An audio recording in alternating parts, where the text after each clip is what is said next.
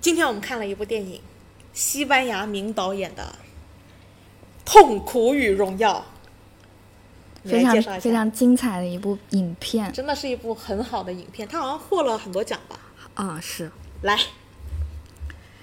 这部电影呢，剧情其实很简单，几句话就能概括，讲的是一个就是西作为西班牙国宝级的导演，因为他常年的病痛缠身，然后本身身又患有抑郁症、焦虑症等等，所以他是一个非常消沉的这样的一个形象。但是通过一次，嗯、重新创作剧本这样一个契机，然后加上偶遇了三十年前的前男友，然后对一整体他对过去的亲情，然后爱情，就有一个这样的追忆的过程，然后这样的一个过程让他挣扎着从痛苦中跳脱出来，然后他人生的一个高低起伏，仿佛就浓缩在这短短两个小时之间，大概是这样的一个故事。我们来浅浅聊一下你对这部电影的感受吧。对我，我非常喜欢这部电影的原因就是，其实这部电影虽然它叫有痛苦，然后你会感觉到它就是比较偏消沉，好像在讲，嗯、中年中年不得志啊等等很多事情，但其实它在电影画面中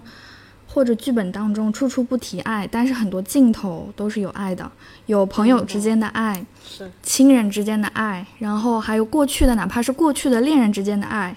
其实它也是不断的在告诉你，可能时间它会冲淡一切，但是爱是不会消散的。就爱它其实是一个，呃，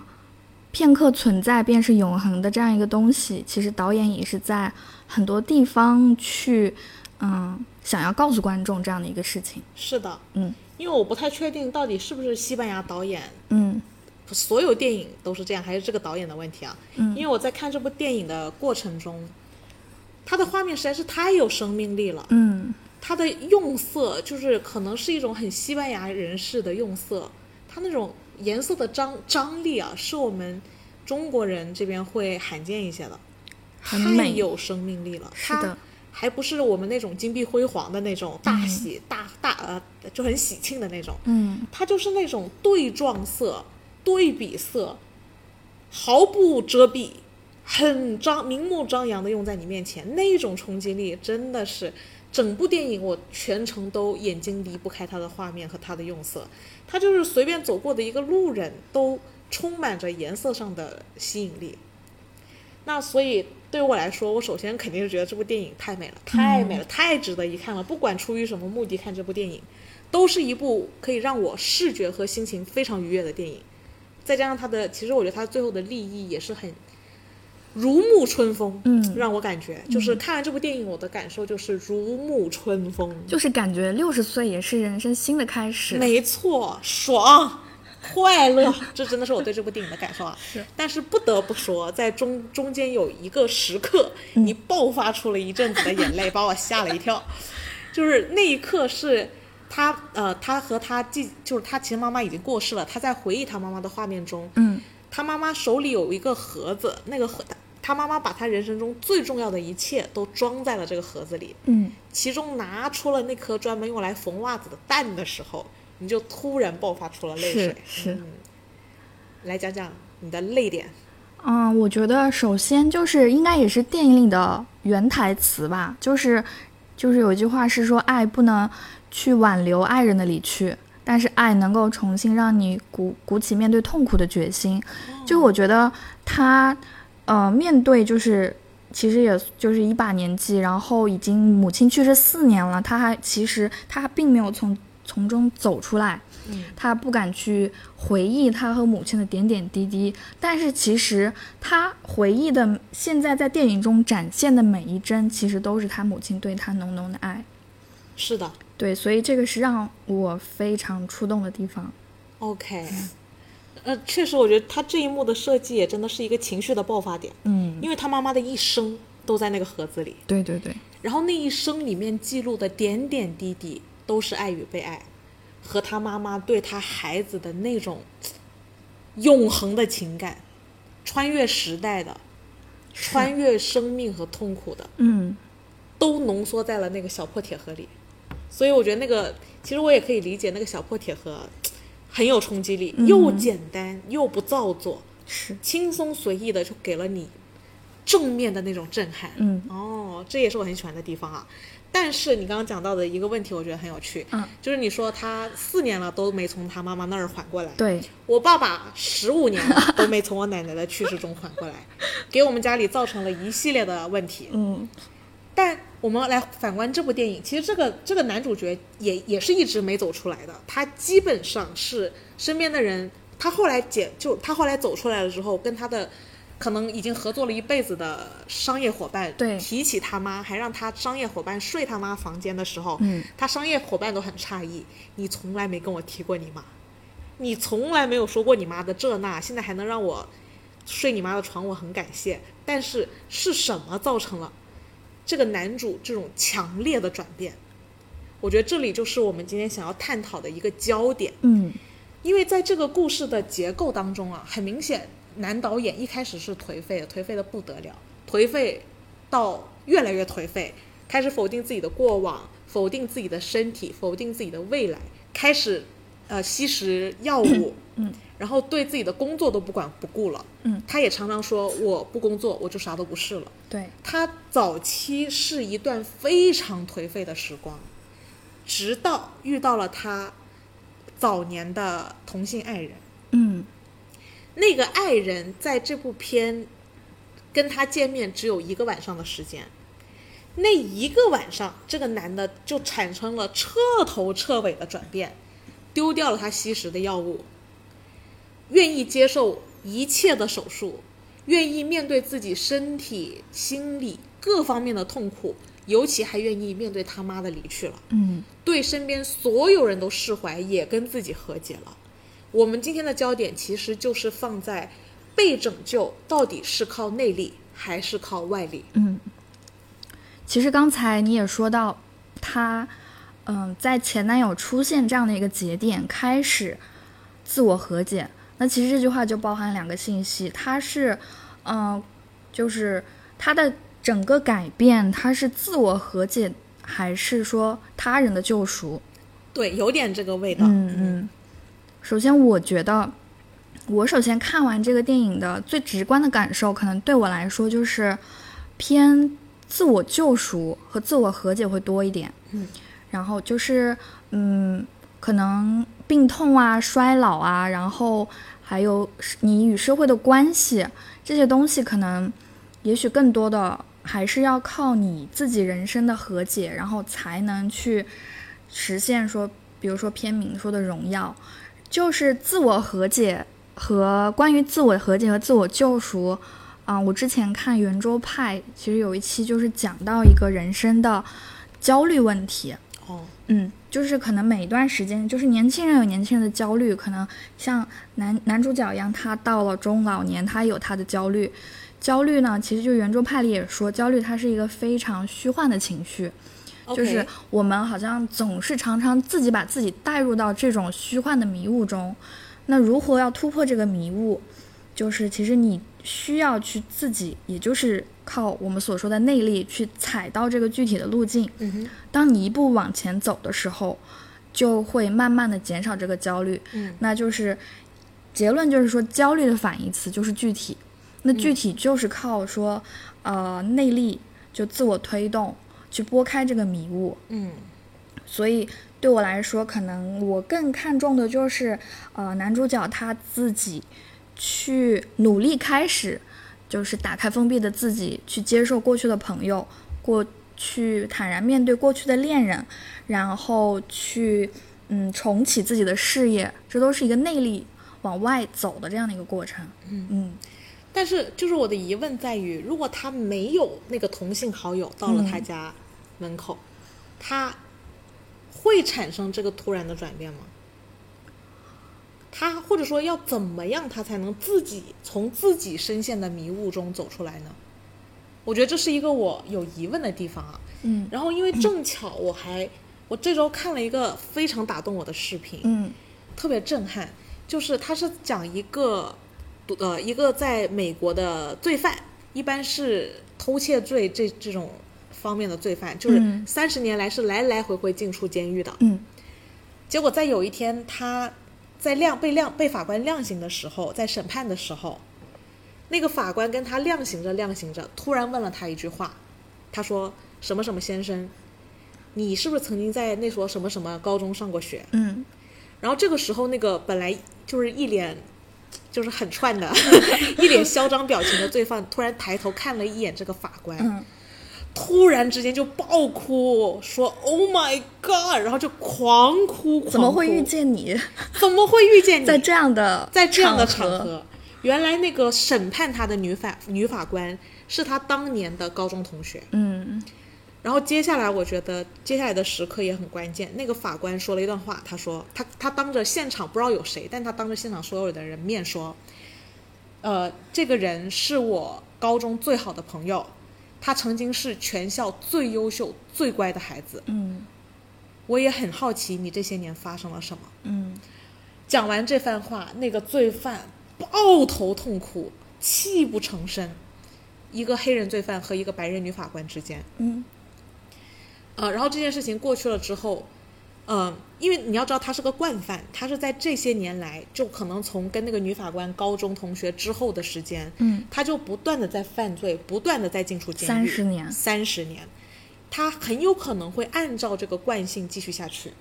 但是殊不知，他因为见到了他这个女法官是审判他的人，其实他当时我后来看了一个小的后续，就是讲他当年这个罪犯，他其实成绩特别好，数学特别好。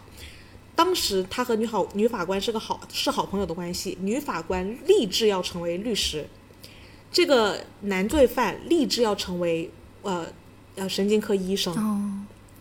但是不管基于什么，他们的人生从那个时候就是分水岭。对，女法官她成为了法，呃，女法官她虽然目标是律师，但她最后成了法官，很优秀。嗯但是当时立志要成为医生的这个罪犯就走向了不断重复犯罪的三十年道路。嗯然后在这个女法官跟他那一次碰面完之后，他后来被量刑，然后呃释放出狱。女法官跟他家人一起站在监狱门口，一起迎接他出狱。那一次之后，这个人就再也没犯罪，找到了好的工作，当了一个呃药厂的经理。嗯就是我觉得他很明显，他很有可能他的人生会按照那个惯性不断犯罪、不断进出监狱的这个惯性延展下去，因为此前已经三三十年了。没但是想到，没想到，因为遇到了这个女法官，这个女法官乍看也挺蜻蜓点水的，嗯没有具体做特别怎么地帮她，呃是呃付款啊或者教育她，没有这些复杂的操作，就那一眼，那个男罪犯的情绪全面爆发破防，出来就焕然一新了。嗯我觉得这里是很明显的，就是我倾向的一个方向啊，就是他人的救赎。他人的救赎。嗯因为我觉得有一些人一旦落入自己的一个迷雾啊，嗯他如果他内力足够强，他根本不会落入这个迷雾。我们这里特定的话题是是已经沉沦、已经沦陷的人，就是一定程度上，他如果能靠自己内力出来，他已经靠内力出来了。从这个女法官的故事让我意识到这个问题。为什么那个女法官跟她的那一那一段对话能拯救这个人的一生，改变他今后的轨迹？我觉得就像极了在这部电影里，其实这个男导演是有一路沉沦下去的趋势的。是嗯，他就是因为这个男呃男性同同性曾经的恋人阔别多年回到他身边，那一瞬间给了他一个震撼的外力，是这个震撼的外力重新激活了他的内力，然后他再靠内力走出来。我觉得他这里他有一个这样子的节奏的哦。是，我觉得内力也很重要，但是其实他如果是需要被救赎的人，就说明他是内力已经不足以让他爬起来了，嗯他是需要一个外力给他震撼教育，他再衔接自己的内力爬出来。我觉得他是有一个这样子的节奏的，是。然后，嗯，其实结合这个电影看的话，就是跟你刚才讲的这个故事就很像。哎，对，然后，嗯、我想说的是，其实是不是在嗯、这个外力起作用的前提就是说，我们曾经，或者是我们彼此见证过对方最美好的时候，嗯就是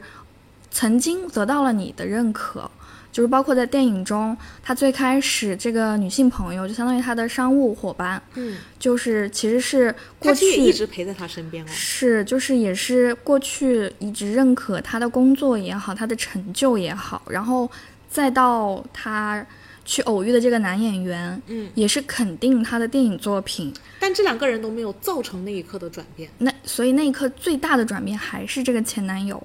哎，我们来深究一下，是为什么呢？为什么是这个外力起到了作用？嗯或者说，我觉得在一定程度上，就是我刚刚讲那个法官和罪犯的故事，嗯其实我觉得那个法呃罪犯的自己的亲人母亲也是迎接他的人。对，嗯，但他母亲应该也是一直陪在他身边的人，但他也没有嗯母亲一次次接他出狱，但一次是次接他 出狱，没但有却没改有办法变改改变他。对，他得遇到那个女法官，嗯，就像我觉得这个呃，我们这部《痛苦与荣耀》的这个男导演，他其实身边的那个女伙伴一直都在。嗯然后我觉得他遇上他的那个曾经闹翻了的那个男演员，这点要要要要详聊一下，因为我觉得他嗯一开始、他一开始是跟那个男演员就是属于拍了一部电影之后嗯再也没有合再作也过了，再也不想合作了。彼此都看彼此很不顺眼。我觉得他找第一个男演员的时候，不是怀抱着我靠我的内力想要跟我的过往得罪过的人，嗯呃和解的这个态度去的，而是他对自己是彻头彻尾的否定。就无所谓，刚好谓我们要参加同一个活动，哎，那就算了吧，反正我觉得嗯我过往也不咋地，我对我自己的否定是很彻底的。是我连包就包括我当年对你的否定，我都可以否定掉，其实是很颓废的一个状态，嗯就是破罐子破摔。所以我觉得他找回第一个男演员，其实是意外，就也不是就怎么说呢，也就完全不能说明他已经靠内力开始崛起了。嗯相反，我觉得他遇上这个男演员也是一种新的沉沦吧，因为很明显，那个他后来跟那个男演员重新也没有学到什么好也没事学情 到。好事，就还学会了用药物对，成瘾这样。但我觉得这里挺妙的，也是那个男演员在男导演沉迷药物不可自拔的时候，嗯那个呃男演员他自己闲着没事儿干的时候，跑去翻导演的剧本，嗯，看到了一个打动他的剧本，对，然后再加上这个男演员他自己的生生活也正好处在了一个需要一个好作品的一个阶段，嗯、所以就让他对这两部个尴尬的中年男人， 对，两个尴尬的中年男人，因为很偶然、很偶然嗯的事件，然后让这个男演员挖掘出了那个剧本。就是破罐子破摔。你对这么喜欢这个剧本，那嗯你你想演就演吧。是，而且当时其实那个男演员在挖出这个导演的剧本的时候，已经给了这个导演巨大的肯定了。就是说，再一次，就像那个他身边一直合作多年的女商业伙伴，嗯和这个阔别多年的男演员，其实都给了男主角肯定。嗯，但这两个人都没有没有办法帮助他崛起，重获生命的希望，甚至没有说，嗯、也也鼓没起找勇好气，鼓起对勇气去看医生，对，就是痛成那样都不能弯腰。是的，嗯，哪怕用不好的手段，就是进一步，我宁愿进麻一痹步的自己沉沦，嗯沉沦，对，就其实是没起效果的。嗯，我觉得光靠所谓的对你过往的肯定是不足以拯救你的。其实这句话在原片里面有提到，嗯，光靠爱是拯救不了你爱的人的。对，很妙哦。呃，这句话来源于哪里呢？是来源于那个男演员挖掘到导演的剧本，那个剧本叫做《影》。嗯，整个故事呢，就是呃，导演其实我觉得我估计是导演的日记来的，更像是一个自白、嗯自传自传是要不是被这个男演员接巧和挖出来，他根本不想发布，因为对这个导演来讲是难以启齿的过往，深埋在心底最深处的那个坎。嗯，压得死死的。他他被破冰完全是一个偶然情况，然后才挖出了这个剧本，才让这个剧本搬上了剧场。然后因为这个剧本搬上了剧场，又机缘巧合被他当年的同性爱人看到，同性的爱人才意识到了他的内心对自己有这么多深埋的情绪，嗯才有了反向来找他的那一刻。也就是说，呃，呃，然后然后在他自白的这个故事中，在自白的故事中，他曾经跟这个呃男性的爱人也是属于天雷勾地火啊，嗯，就是轰轰烈非烈常过，是对非常浓郁的那种情况。对，但是那句“我的爱没有办法拯救我的爱人”，就是他当年对他当年的同性好友说的，因为他们的那个故事大概有点像，有一点像套娃，因为那个故事就是发生在呃导演他自己在人生的上升期，哦，对而他的同性爱人在人生的一个低谷，对，然后他当时他的爱人反而是比较沉迷药品的，这也是导致了。其实这这点真的很套娃，因为一开始这个导演非常讨厌那个刚刚说的男演员的原因，就是因为他有吸食药物的问题。嗯，然后他其实这么讨厌他吸食药物，跟他当年那个同性爱人吸食药物是而导致他们分离有关。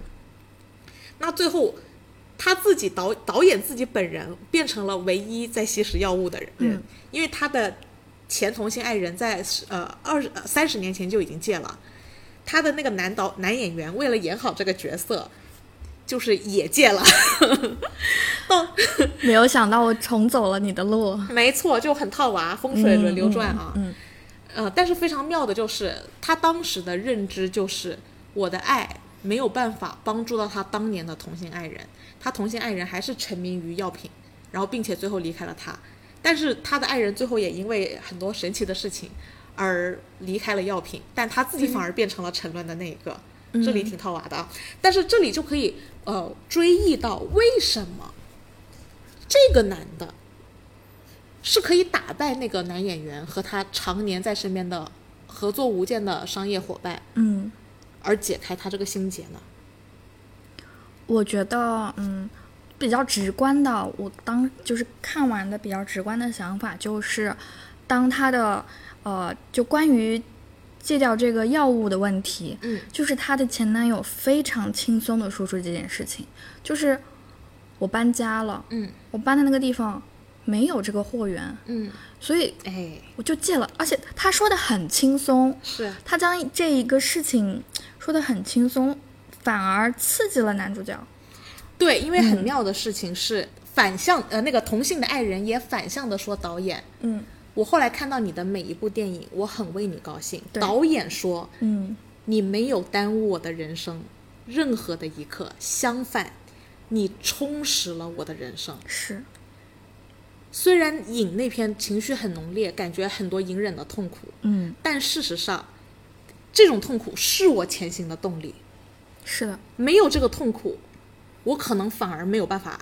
拍出那么多好的电影，没那么敏感，对，没有办法有那种浓郁的情绪。哇，你看这里也很套娃，嗯就是其实我解你惑的同时，也在解我惑。嗯，他就是这件事情为什么深埋在导演心中这么沉重？我觉得偏偏就是因为那句他认为他的爱没有办法帮助他的爱人，嗯嗯，然后这件事情给他造成了巨深的枷锁。同理，也可以放在他妈身上。你你知道他妈那个盒子啊，我觉得对于男主的分量来讲啊，我觉得他可能一度不敢打开这个盒子，对，然后你会发现他和解之后，他又开始打开这个盒子了。嗯，就是你会发现，有时候因为浓烈的爱啊，它有时候也会形成枷锁，嗯，会变成你深埋过去的一种感觉，你感觉不可逾越的东西，但其实已经逾越了，你又不承认。嗯，就是让你感觉你停滞不前了。对，嗯但其实你还是在前进，彼此都在前进。这个时候，他能意识到他的内内心的深处啊，他其实是自己给自己套牢了。嗯，他在解解了别人的惑的同时，也解了自己的惑，发现原来彼此都是彼此的，就是那个迷惑啊，嗯，其实就没多大事儿。就是几句话一下子点透了。点透 了。其实我觉得这个也有一点，刚才我们其实，在刚才聊的时候，你嗯提到了那个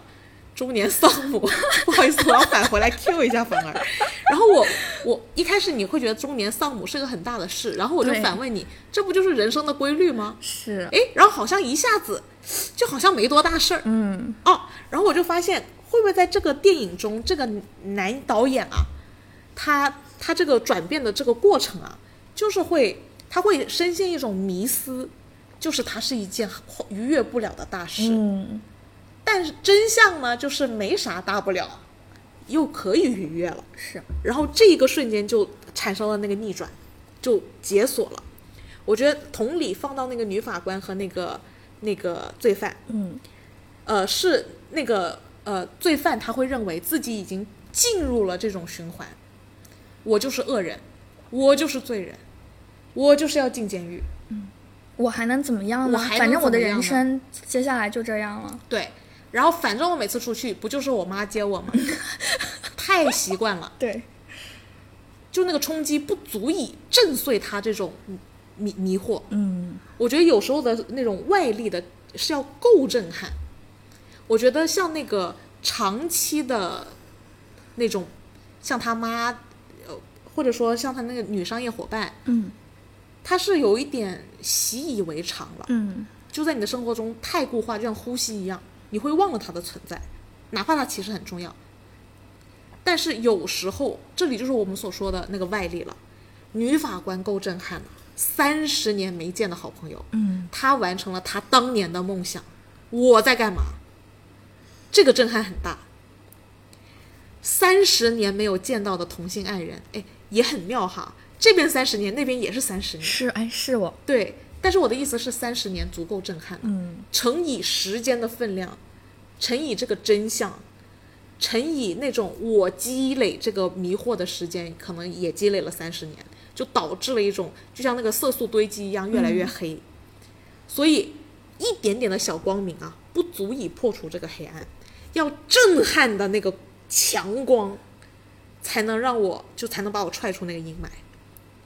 就是他，呃，其实也是应了片名，就是他觉得内心深处让他最痛苦的地方，对，其实才是他以后荣耀的一个动力。没错，嗯这很尼采啊，就是尼采说， 根要扎的往黑暗扎的够越深，深，你的阳光，嗯你的树枝才能长得越靠近阳光。是的，对，就有时候你获得的快乐，跟你的痛苦成正比，嗯你、你你得获得巨大的痛苦在先，你可能才能体会巨大的快乐，嗯就很妙。有时候，有时候我也在想，就是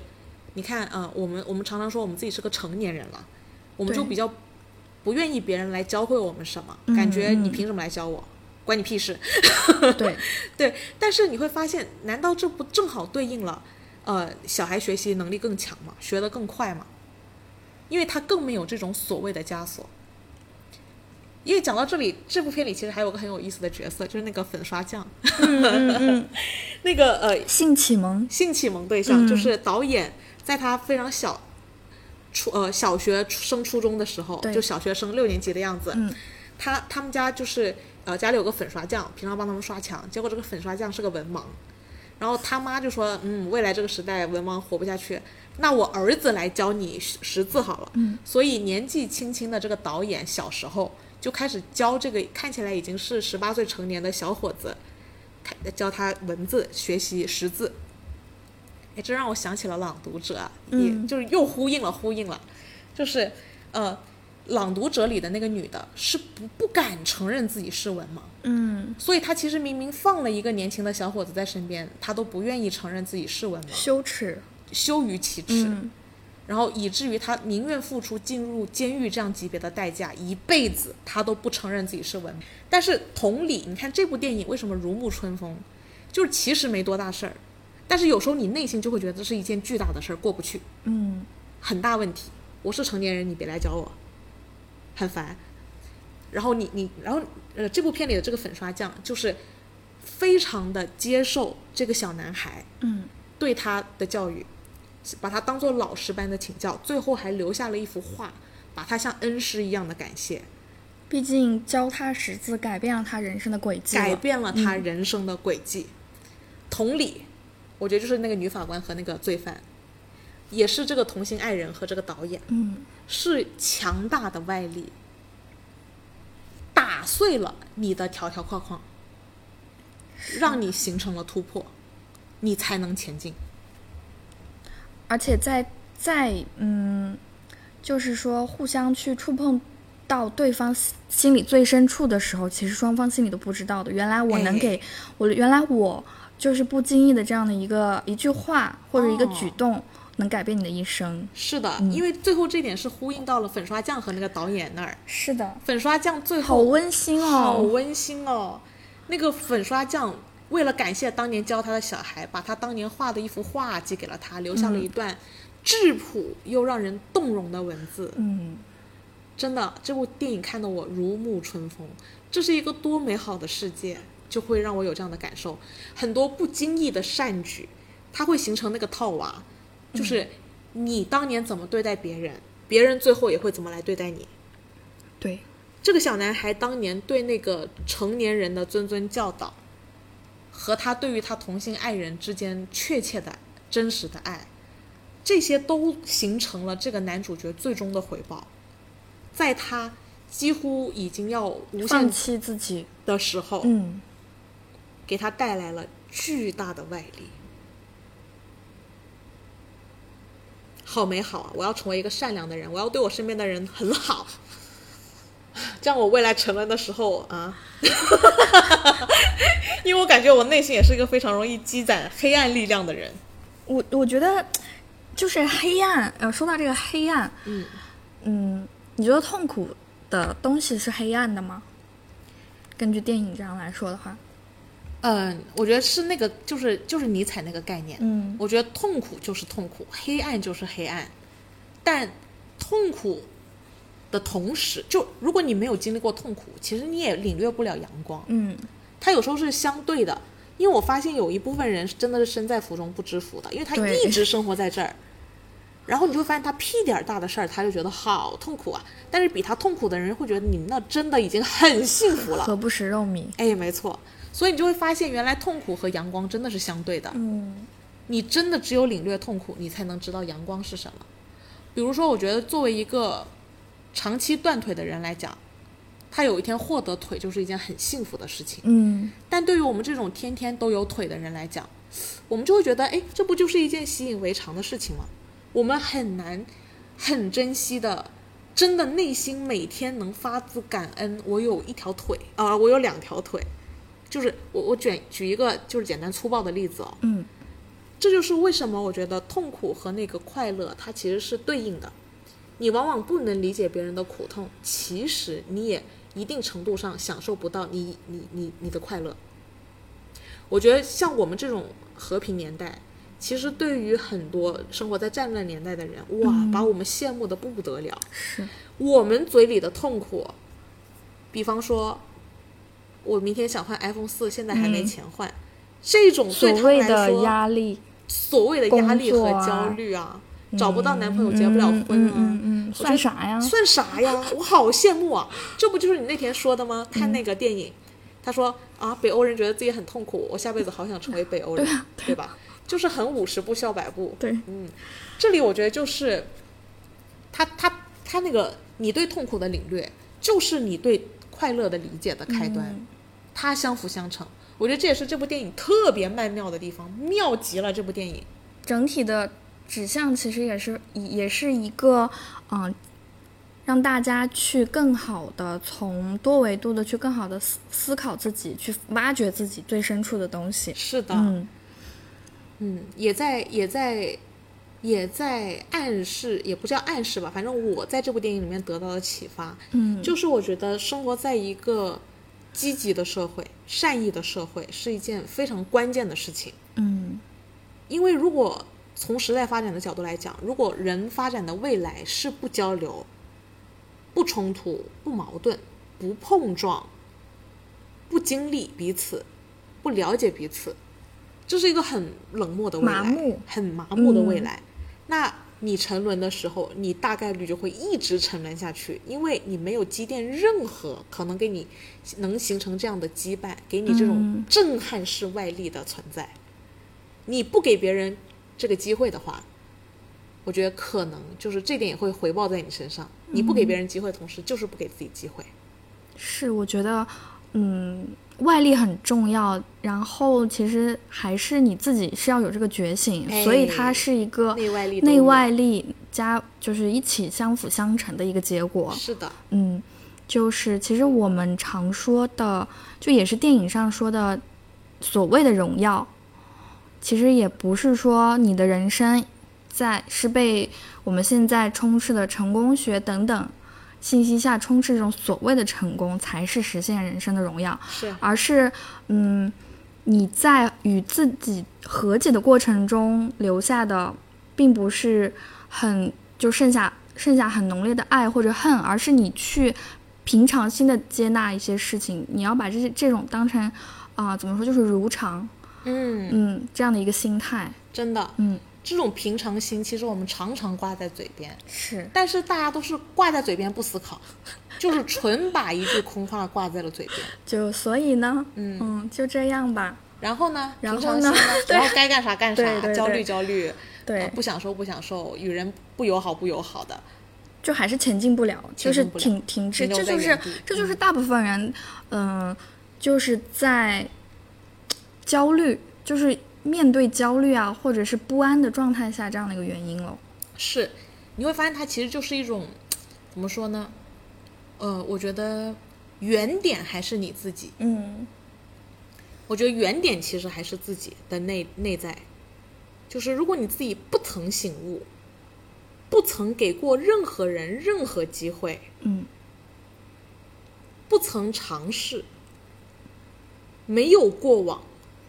任何留弥留一些东西，我觉得其实也是一个问题。嗯，这个有点像，就是你说的这个这个情况，有点像最近就是鸡汤领文学领域很红的一个词叫钝感力，怎么说就是迟钝的钝， ？OK，钝感力，就是我解释一是下。就是就钝感力可能就是相对于那种。啊，就是我之前说的，就是人生并不是一路向前冲，打关，嗯、呃，打怪兽闯关呀，一路盲目的向前冲，嗯就人生得有一定的钝感力。我是比较反感这样的说法的， ，OK，就是可能就是，嗯，在不管是你是否有钝感力，或者是所谓的一种松弛感，嗯，就还是很多人问题其实归根于他还是缺乏一种独立思考的能力。哎，嗯，我觉得独立思考这个能力是非常值得那个的。嗯他永远被、他永远随着社会的，就是就是不同阶段可能有不同新的概念出现，嗯，他永远会被这些带着走。是的，所以他没有独立思考的能力，就是可能前两年流行流行呃，比如说之前流行什么内卷，现在又流行躺平，他会随着这些概念去走，但是他根本不了解自己，他也没甚至也没有全面的了解过这个词。对，就所以嗯，哎、但是不好意思，我还是没太理解钝感力，哎呀，钝感力，迟钝的钝吗？对感受的感。啊对，那钝感是指我感受不到，还是我指我理解是我去刻意去回避，就迟钝，哦迟钝就是刻意去回避，就迟钝也是一种智慧，他的哦，我知道了。那我也非常讨厌钝感力我也嗯很讨厌，啊、因为他说钝感力是一种智慧，感觉就是鼓励大家别思考的感觉， 是吗？有点粗暴。就是别让大家过度敏感。 OK，但其实可以敏感，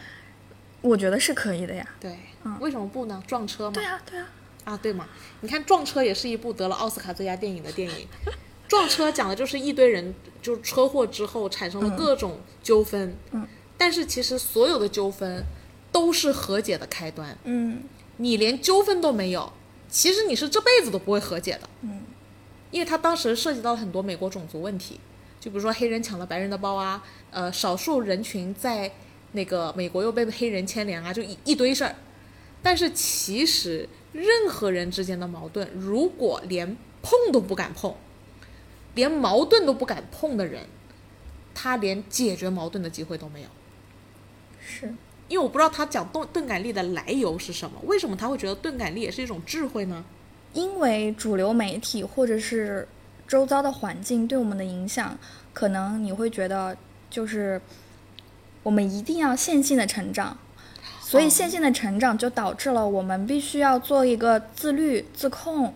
的人，也就是我。之前就说到，这样的话就会让，其实其实会让个体更容易变得脆弱啊、玻璃心啊，然后钝感力就是哦相对于这个，就相当于在这个地这个基础上，我的理解啊，其实就是给你加点鸡汤，你其实。不需要那么玻璃心啊，可能你就是呃，我觉得他最关键的地方是他还是承认了生物时钟那个社会时钟的存在，对但是他他他把他，我觉得他是呃偷换概念了，就是转移焦点了。其实问题我们应该是去面对生物时那个社会时钟，嗯，呃，首先要打破社会时钟的问题，而不是要打破我面对社会时钟的态度。嗯我对社会时钟有意见，这是一个值得面对的事情。要打破的其实不是我对社会时钟的看法，而是社会时时钟这本身这种世俗的条框。我这么理解可以吗？可以。然后就是能不能说，其实不应该说因为社会而影响到我们每一个举动或者怎么样，就是很容易被牵着走了。我觉得这个社会时钟也是一个有意思的问题。嗯，然后四十不惑，五十知天命。呃，对，但是我小学老师就已经吐槽过这件事情了。是这个说法是特指孔子本人，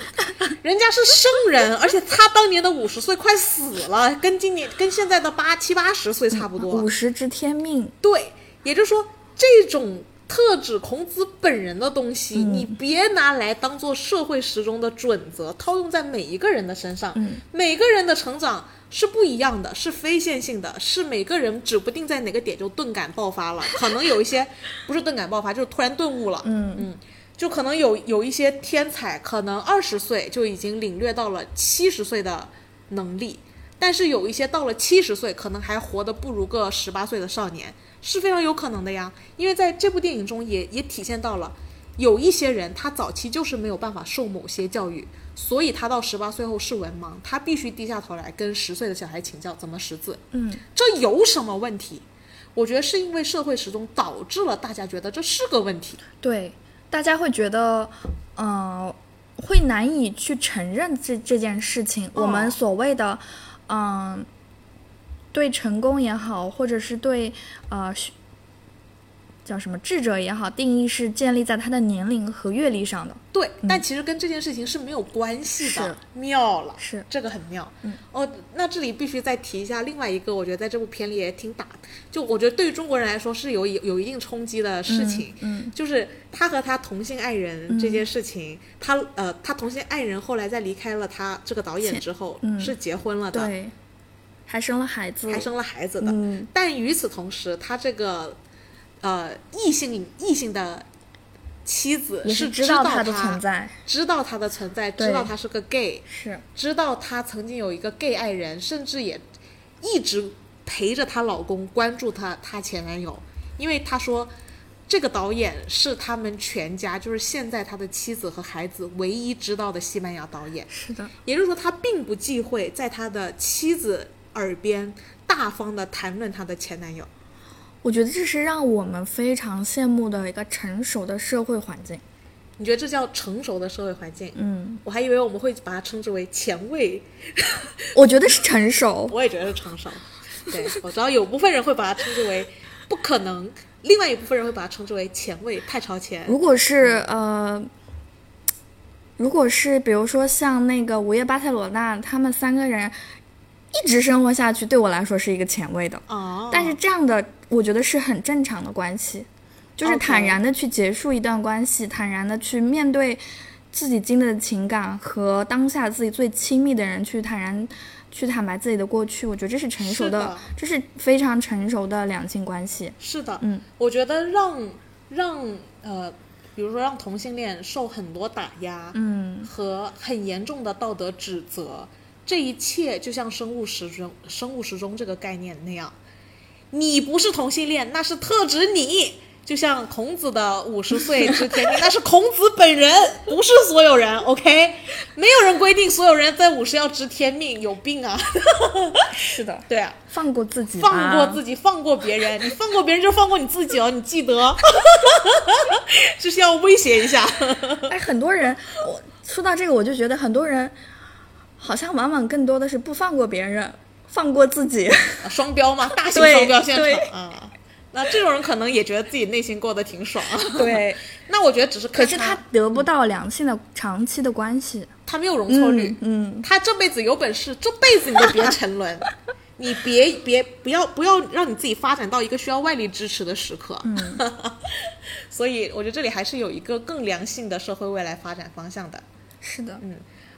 另外一个关于社会时钟的例子呢，其实也是，嗯，在我看这个部电影的时候，会有一点点的感想，就是就是在我们，因为也是我们所处的社会环境不同，可能在西班牙，男主这个情况，他有一个主动寻求外力帮助的，是去看心理医生，有吗？有有这一个，但是他没有去选嘛，哦，对不对对？对对对。但是在传统，就是我们、我们所知道的外，他们哦，我们连这个选项都没有。对我、啊就是他们会喜，就是不管是呃事业上，或者是工作上，哎，就是是不管是事业上还是婚姻关系，然后包括他经历了重大的挫折，或者是病痛的缠绕，其实其实他们会把看心理医生当做是平常的一件事情，医生的一个科目是之一是，嗯但是但是放在我们这里呢，我们就会觉得，呃，一个五六十岁的人，就是你已经五十知天命了，你还要去看心理医生吗？ OK OK，我明白，又是一个落伍过时应该要被打破的世俗枷锁。是嗯，我你你你看心理医生，是你你你们俩谁谁给谁开解啊？就会大家可能会对，就是会对这个是有一个误解。对他就是会有一些有色眼镜。对，其实嗯其实你，我觉得这个情况是一定看心理医生一定是有正向的帮助的，嗯但是周围的人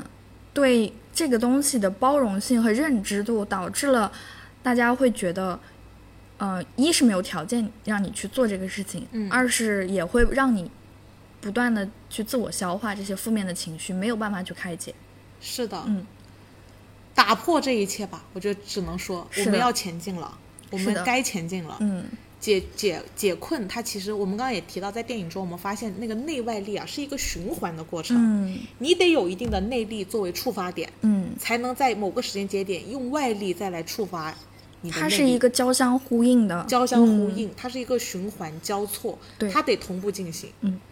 那你觉得随着时代的发展，我们的这个内外力有没有会会不会被削弱了呀？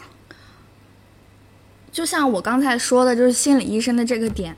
就是已经是我们已相当于经削弱了，对，相当于已经削弱了。然后关于内力的这个点呢，也是我觉得，嗯，也是多少还是有一点，就是大家会被主流媒体所影响，就是比如说我们常见的。机场的成功学啊，嗯这些我们其实会去混淆了关于嗯幸福感啊、嗯家庭的幸福感也好，亲密关系的幸福感，然后关键问题还有你的社会地位是所给你带来真正，嗯、让你生活积极向上的东西，嗯它混淆了，它已经它提偷前换了概它念，提前定义了你这样子才算成功，是，所以你会忽然可能就直接迷茫了。就是我我们刚才前面说，焦虑的反义词是具体，但是在这种很大量的信息冲击下，你会忘记具体应该怎么做什么？对，我好像怎么做都无法达到成功学那样那样的成功。这不就是那个海上钢琴师的故事吗？嗯，我为什么要下船？我不下船， 我就要在船上弹钢琴，有什么问题？是，但我觉得其实每一个年代都有一定程度的对抗性，嗯，就是总有人想消你的内外力，对，总有人偷换这个概念，总有一个社会趋向，它会走向一个呃消减内外力的这个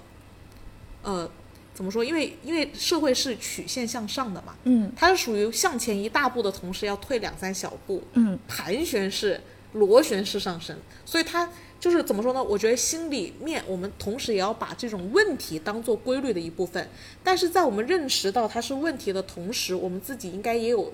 足够的意识。意识得到，我们应该要去对抗这这种事情。这种对抗呢，其实是体现在我们生活中的很多方面，包括你当下怎么跟别人交往，这种每一个当下都是你你得有对抗意识的时刻。嗯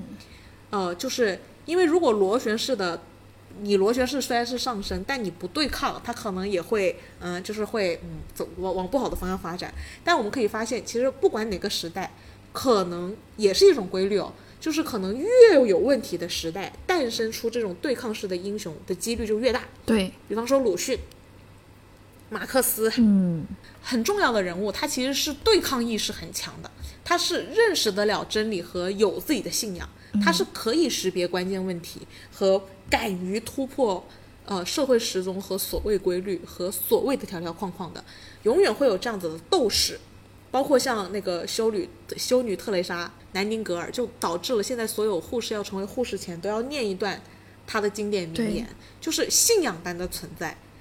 就我的意思是，呃，我们也得相信有这个自然的规律，但你会发现这个自然规律的基底也是得你也得开始觉醒，发动你自己的内力。就也许总有人能帮你拨开这个迷雾，但是是前提是你确实是要脚踏实地去踩到这条路上。是的，嗯所以我觉得就是呃，一是这个内外力的循环，二是我觉得要有对抗意识，对抗这种条条框框，是的，要知道自己捍卫的应该是什么，可以嗯让自己的未来以及别人的未来和整个社会往更良性的方向发展。嗯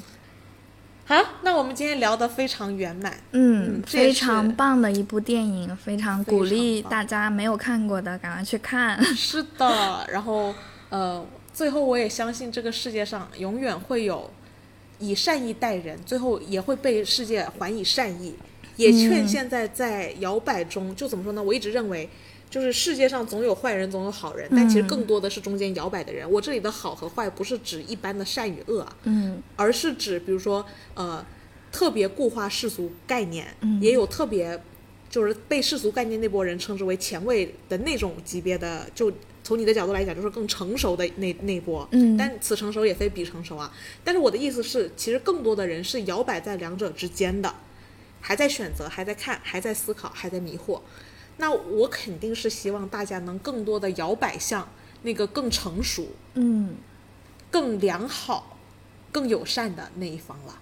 其实这也是我们做播客以来的一个目标。嗯，然后我还想说最后一句就是，嗯，也许你过去不经意间埋下的一颗种子，在未来可能真的一句话也好，一个电话也好，也许真的会拯救你。所以，我们对未来一定是抱有期望和期待的。对，但是其实是要从当下开始做起，是，当下的每一个时刻，都是你去做这些埋下种子事情的最好的时刻。任何一个当下的时刻，其实都是嗯，好。那我们下周再谢谢见了，大家，下周见，下周见，拜拜，拜拜